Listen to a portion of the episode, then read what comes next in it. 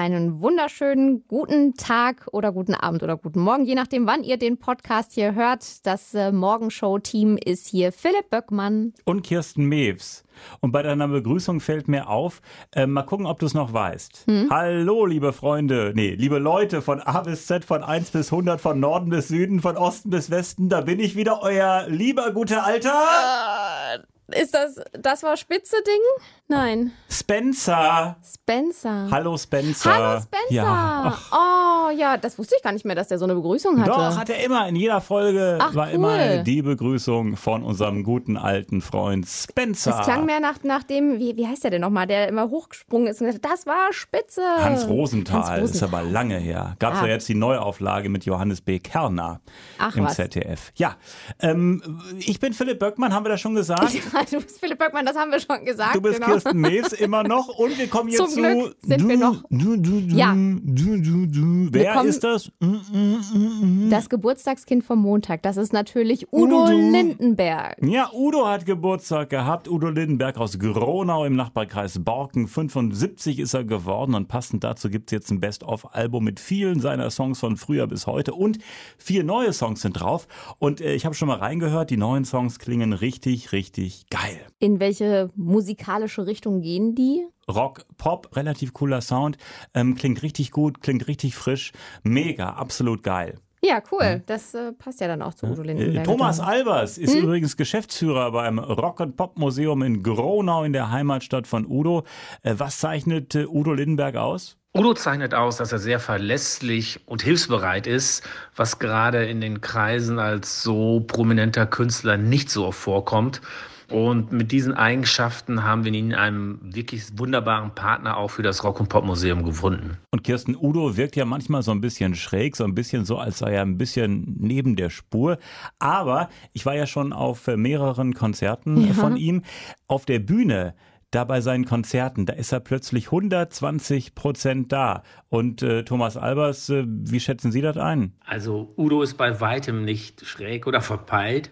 Udo ist von Beruf Udo Lindenberg. Und Udo ist Udo, da passt auch gar kein Blatt dazwischen. Er spielt den Udo Lindenberg nicht, er ist Udo Lindenberg. Und da haben Sie recht, auf den Konzerten geht er auf. Da sieht man auch in seiner Performance, wie sehr er das liebt, was er tut. Für ihn ist die Bühne das Leben und deswegen glaube ich, ist die Zeit jetzt auch für ihn verdammt schwer, dass man da keine Live-Performance machen kann. Mhm. Er lebt seine Geschichte auch auf der Bühne weiter und das strahlt er auch aus. Ja, und heimatverbunden ist er ja auch, ne? Udo hat seine Wurzeln niemals vergessen. Natürlich ist es klar, er ist in Frühjahren aufgebrochen raus, er musste auch raus aus der Provinz, sonst hätte er so in der Karriere auch gar nicht starten können. Er hat aber die Gronau und seine Heimat hier nie vergessen. Und äh, ob es das Denkmal ist oder ob es jetzt auch der Udo Lindenberg Platz ist, er hat eine wirkliche Beziehung zu Gronau auch Gronau zu Udo, sonst hätte die Stadt Gronau Udo auch nicht die Ehrenbürgerschaft verliehen. Thomas Albers vom Rock Pop Museum in Gronau und Kirsten. Udo ist ja echt ein krasser Typ. Mit 75 ist er ja immer noch voll im Geschäft. Man sieht ihm das halt auch nicht an. Ne? Also zumindest lässt er sich das nicht anmerken, dass er doch schon ein gewisses Alter erreicht hat. Und ich finde das so geil. Ne? Stell dir mal vor, da gibt es einen Platz, der nach dir benannt ist. Was ja. für eine Riesenehre ist das. Ich meine, normalerweise müssen Menschen tot sein, äh, bis da irgendwie eine Straße ja, oder ein eben. Platz nach einem benannt wird. Ja. Aber bei Udo ist das anders. Bei er Udo geht das. Lebende Legende. Und er hält sich ja fit, indem er nachts durch Hamburg joggt. Ach Quatsch, okay, ja, das wusste ich gar nicht. joggt nachts durch Hamburg, so ganz inkognito in der Dunkelheit. Cool. Weißt du, was ich glaube? Ich könnte mir vorstellen, also auch wenn dieses ähm, Musikbusiness einen durchaus auslaugen kann, so wie man das ja mitbekommt, ich glaube, für manche ist das einfach der absolute Jungbrunnen. Denn es hatte ja noch jemand Geburtstag und äh, ist auch 75 geworden. Die Cher. Cher. Genau, auch 75 geworden am Donnerstag. Und auch immer noch voll im Geschäft. Ich glaube, ich habe noch nie ein Konzert von ihr gesehen, aber ich kenne jemanden, einen Kumpel, der war mal in Köln auf einem Konzert und war ganz beeindruckt von ihr. Ja, das glaube ich wohl. Ich glaube, die ist einfach auch äh, so durch und durch äh, Musikerin, Sängerin und ähm, super professionell einfach. Und das ist auch was, was sie mit Udo, glaube ich, gemeinsam hat. Sie äh, geht mit der Zeit. Also wenn man ihre alten Nummern hört und dann ihre neuen, also vom Sound her ist das einfach modern und frisch. Es gibt ja so äh, Künstler, die machen über Jahrzehnte den gleichen Stiefel mhm. und irgendwann läuft es nicht mehr und dann spielen sie nur noch ihre alten Hits. Aber äh, die geht mit der Zeit, äh, die wirkt immer noch modern und frisch äh, wie ihre Hits und äh, das ist wie bei Udo so. Ja, wobei ich finde schon, dass man sagen muss, also neue große Hits von Cher hat es ja jetzt eher weniger gegeben. Ne? Also man, wenn man Cher hört, dann glaube ich, denken 90 Prozent zuerst an Belief oder sowas. Obwohl das war ja auch ähm, ein, ein eigenes Cover quasi. In den ne? 90ern, aber was hat genau. sie denn früher gemacht? Schub Schub Song ja, war genau. ganz früher mal. Der fällt mir auch noch ein. Das letzte, was ich von ihr gehört habe, war äh, Gimme Gimme Gimme von ABBA, ABBA? Äh, in einer Dance-Version von Cher. Das fand ich auch hammer geil. Okay, nee, das kenne ich nicht. Also wer auch immer äh, diese ganzen Streaming-Portale im Abo hat, sollte sich mal äh, Chair mit Gimme, Gimme, Gimme anhören. Mega geil, mega frisch, mega cooler Song. Und äh, das ist ja wirklich äh, eine Nummer, das ist so typisch Share, auch im Belief-Style. Mhm. Ähm, richtig cool und richtig frisch. Ja. Also wer auch immer diese Streaming-Anbieter im Abo hat, einfach mal Share einhacken und dann Gimme, Gimme, Gimme von Share. Jo, mach ich mal. Ich muss mir mal eben die Jacke ausziehen. Ich finde, es ist wahnsinnig warm hier drin. Sorry, mal eben. Mach doch, so viel Zeit haben wir doch so hier in diesem Podcast. Wir, ne? Genau. Also Udo 75, Chair genau, was gibt's noch? 75. So. Äh, Fußball gibt's. Äh, Fußball, ja. Die Fußball-Europameisterschaft 2020 steht hier an. Es heißt ja wirklich offiziell 2020, obwohl wir schon 2021 haben. Aber äh, wegen Corona ist das Ganze ja verschoben worden. Heißt aber noch Europameisterschaft 2020. In zwei, drei Wochen geht die schon los. Ne? Ich habe überhaupt kein Gefühl oh, dafür. Nee, ich auch nicht. Ich auch nicht. Aber ich freue mich schon drauf. Ja, ach, ich, ja. ich meine, das ist, das ist ja äh, wie dieses klassische, der Appetit kommt beim Essen. Ne? Ja. Also ich glaube auch, dass wenn dann die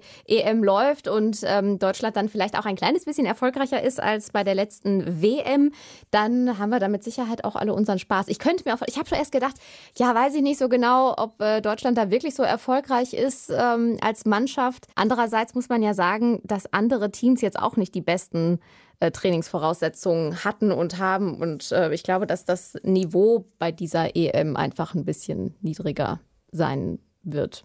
Ich finde auf jeden Fall, äh, das ist ein ganz interessanter Aspekt nach dem Motto, es geht ja bald schon los und irgendwie sind wir alle noch nicht im EM-Fieber. Hm. Ähm, ich habe das immer so, wenn dann, du hast es ja angesprochen, wenn das Turnier dann losgeht, dann ist man plötzlich in diesem Rhythmus drin. Hm. Und ich hatte das wirklich, dann war irgendwie, ich weiß nicht, ob es WM oder EM war, dann war plötzlich am Sonntag das Finale und Montag bin ich dann zur Arbeit gekommen hier in die Nachmittagssendung und das erste, an was ich so gedacht habe, war dann hier bei der Arbeit, Mensch, welches Spiel ist denn eigentlich heute? Und dann habe ich erstmal realisiert, ist es vorbei. Ist durch, ja. Da fehlt dann irgendwas ja, das halt. Ne? Stimmt. Ne? Also wenn es dann erstmal losgeht, dann steigt auch das EM-Fieber oder das WM-Fieber, in diesem Fall das EM-Fieber. Ja. Und dann freuen wir uns doch drauf. Ich kann das leistungstechnisch übrigens überhaupt nicht abschätzen. Nee, ähm, ich, ich meine nur, weil die, die ganzen äh, Vor wie heißt es, die ganzen Testspiele und mhm. ne, diese ganzen, ähm, na, wie heißt es denn, Qualifikationsspiele für die WM. Ja. Die waren ja jetzt alle eher so ähm, bedingt gut. Aber, Kirsten, ich möchte einen alten Floskelsatz sagen, wir sind eine Turniermannschaft.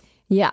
ja damit ist doch alles okay. gesagt. Gut, Jetzt schauen wir uns doch mal den EM-Kader an. Da habe ich nämlich relativ wenig Ahnung. Kirsten, vielleicht hast du ein bisschen mehr Ahnung. Also Thomas Müller und Mats Hummels sind wieder mit dabei, wurden erst aussortiert von mhm. Yogi vor einer Zeit. Jetzt sind sie also wieder mit dabei. Deine Einschätzung? Ja, finde ich total super.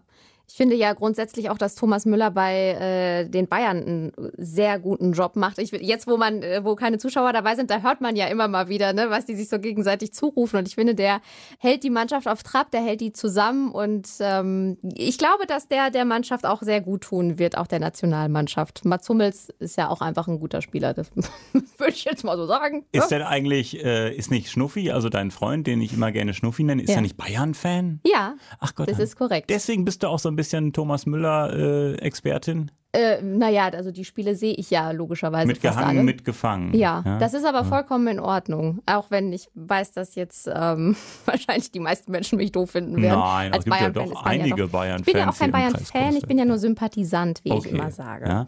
Äh, Kevin Volland vom AS Monaco ist mit dabei. Volland, war der nicht mal in Leverkusen? Mhm. Ja. Und Christian Günther vom SC Freiburg, auch am Start im EM-Kader. Marco Reus ja übrigens nicht, ne? Julian Brandt auch nicht. Ja.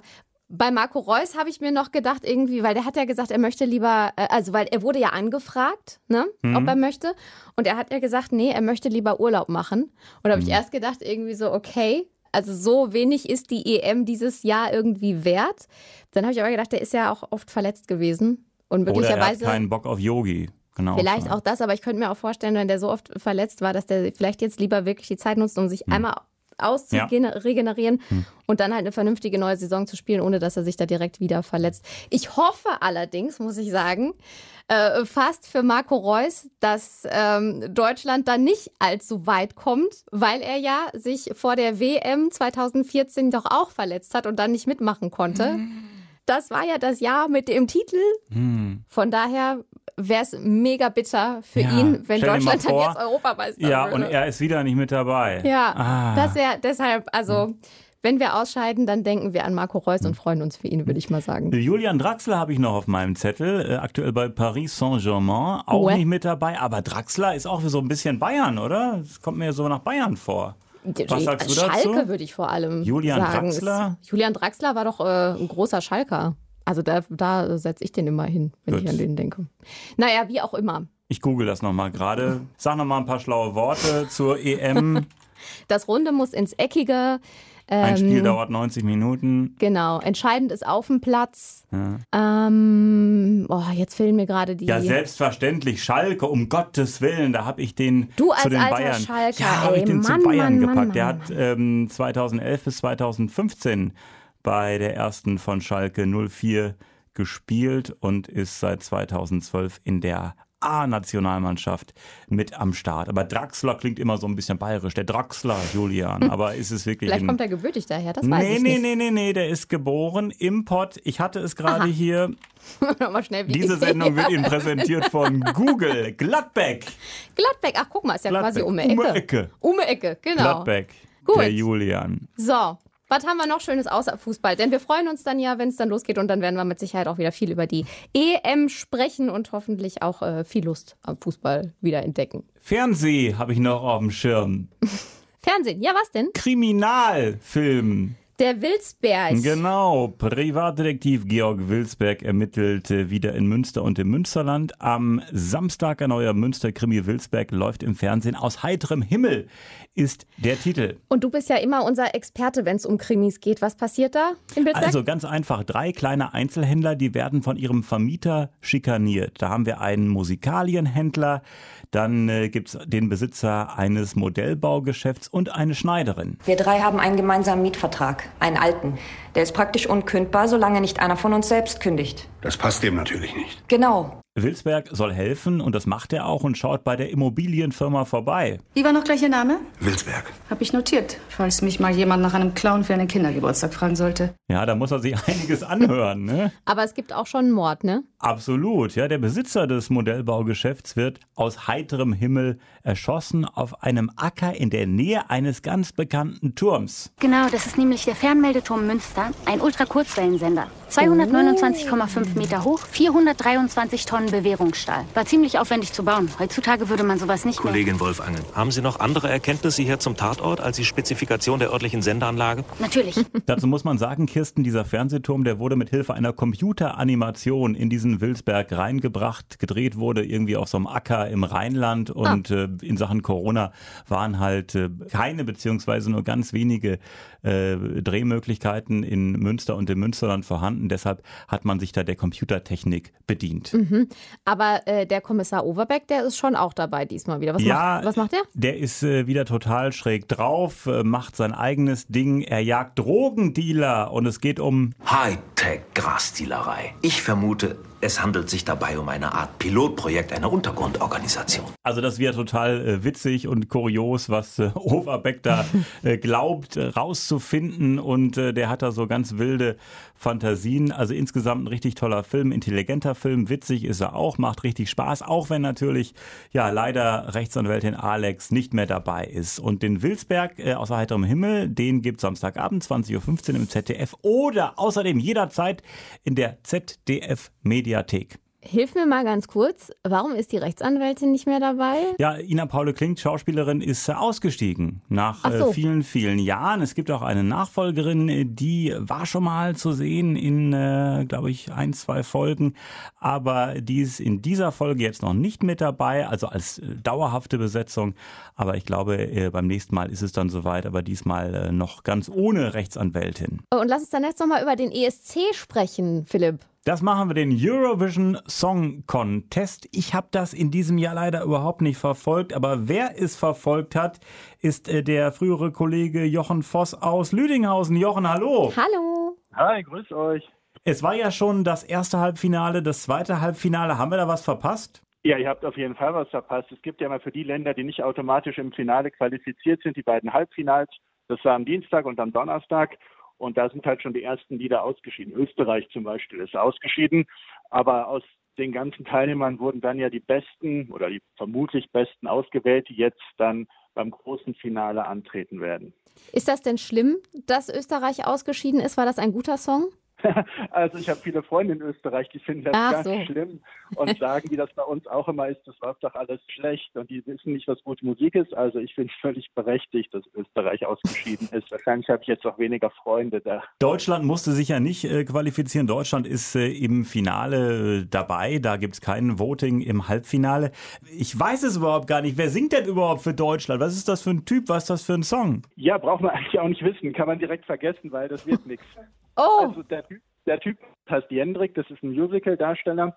Der hat äh, selbst einen Song geschrieben, I don't feel hate, also ne, ich, ich fühle keinen Hass. Und dann geht's weiter, I just feel sorry. Also wenn man einem Hass begegnet, soll man einfach sagen, hey, ich, ich hasse dich nicht, tut mir einfach leid, dass du hasst.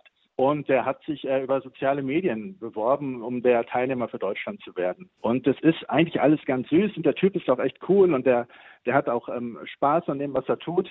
Aber der Song ist halt nicht sonderlich stark und dann hätte man eine sehr coole Inszenierung in Rotterdam gebraucht. Da hätte es richtig krachen müssen. Ne? Ist eine Fernsehsendung, man will ja gucken und sehen, dass da was passiert. Und äh, ja, das ist leider nicht geglückt. Also man kann schon sehen, wie dieser Auftritt ist. Da gibt es schon Probenmitschnitte. Und ich befürchte, es wird wirklich gar nichts und wir müssen uns das alles nicht merken und werden am Sonntag sagen, uns mag ganz Europa nicht. Darum haben wir so schlecht abgeschnitten. Im Rahmen meiner Recherche habe ich mir äh, dieses Video aber schon mal, beziehungsweise diesen Auftritt schon mal angeguckt vom ja. Jendrik. Und ähm, das ist doch so ganz bunt, da sind doch viele Figuren auf der Bühne und äh, es ist doch alles so happy, yuppie. Meinst du nicht, dass das vielleicht äh, doch den einen oder anderen in dieser traurigen Stimmung gerade abholt, die wir ja durch Corona haben? Nee, glaube ich tatsächlich nicht. Also ich finde das Lied auch ganz nett, aber ich hm. finde, es knallt so wenig auf der Bühne. Es sieht so ein bisschen aus, wie man es vor 20 Jahren gemacht hätte. Oder wie man es vielleicht heute im ZDF-Fernsehgarten macht. Da wäre das sicherlich ein toller Auftritt, aber eben nicht für die größte Musikshow der Welt. Wer ist denn wohl äh, für dich der Favorit? Auf welche Länder müssen wir achten? Also äh, für mich ist die Schweiz ein ganz großer Favorit. Das ist eine französische Ballade vom jungen Mann, der mega toll singen kann und ich finde es mega eindrucksvoll. Ähm, das ist mein Favorit. Ich finde die Ukraine gut. Das klingt echt ein bisschen schräg. Das ist so ein Elektro-Pop-Schreigesang.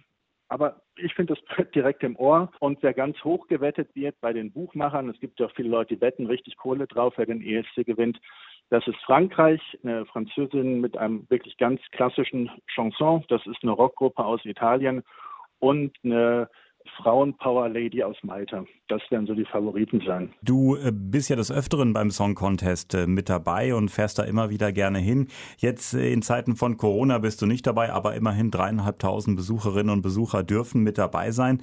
Ähm, das Ganze ist ja in den Niederlanden, in Rotterdam, praktisch in Anführungsstrichen um die Ecke. Ähm, warum hast du dir gesagt, Mensch, ich fahre da dieses Jahr nicht hin? Ist das einfach so dieses, ja, eigentlich ist das ja so, man umarmt sich, man sieht sich und alle haben sich lieb. Das ist ja in Sachen Distanz relativ schwierig. Hätte das einfach keinen Spaß gemacht? Ja, es war tatsächlich gar nicht so einfach mit den Tickets. Also ich hatte vor Corona Tickets gekauft, also schon fürs letzte Jahr. Die sind dann auf dieses Jahr umgebucht worden. Und dann wurden die, glaube ich, vor zwei Monaten komplett annulliert. Aber jeder, der ein Ticket damals hatte, konnte sich jetzt für die neuen Tickets, die es gab, eben diese 3500 Tickets bewerben. Da musstest du aber ganz große Auflagen erfüllen. Also erstmal, um einreisen zu können, musstest du in Quarantäne gehen. Dann haben die Niederländer auch nicht wirklich gesagt, aber zwischen den Zeilen, hey, wer nicht aus den Niederlanden kommt, bleibt am besten da. Und ähm, du musst dich vorher an bestimmten Teststationen testen lassen, du musst verschiedene Apps runterladen. Ähm, also wenn man da in der Halle ist, hat man echt ziemlich hohe Auflagen und dann kann es auch immer noch sein oder konnte es sein, dass das Ganze kurzfristig gecancelt wird, dass es doch ohne Publikum stattfindet. Und dann habe ich gedacht, nee, das ist es dann echt nicht wert. Hm. Also freuen wir uns drauf. 21 Uhr Samstagabend, ESC, der Eurovision Song Contest. Eurovision. Mit dreieinhalbtausend Zuschauern, also immerhin ein bisschen Publikum, ein bisschen Action. Aber Jochen, ich glaube wirklich, da sind die Niederländer in der Überzahl, wie das sonst immer ist, dass da Fanblöcke sind aus einzelnen Ländern. Das wird nicht der Fall sein diesmal. Vermutlich ist es so, aber ich meine, Hauptsache es sind ein paar Leute da und das macht doch dann auch äh, Mut und so, dass, dass diese Corona-Krise bald vorbei ist und im nächsten Jahr ganz Europa wieder mitfeiern feiern kann. Und das ist mit Sicherheit auch total nett, weil wenn man dann vorm Fernseher sitzt, dann äh, kommt vielleicht doch ein bisschen mehr Stimmung rüber, als äh, wenn man dann nur so zu zweit abhängt. Ne? Oder wie guckst du? Ähm, ich gucke tatsächlich äh, mit einem Freund, mit dem ich sonst immer vor Ort das Ganze gucke. Ja, und man macht doch immer als so ein riesen ESC-Fan ähm, so fancy Food irgendwie. Bereitet ihr so komisches Essen auch vor? Oh, das ist ein ganz heikles Thema mit der Fancy Food. Ich glaube, das äh, machen tatsächlich die, nur die Nicht-ESC-Fans. Ach so, okay.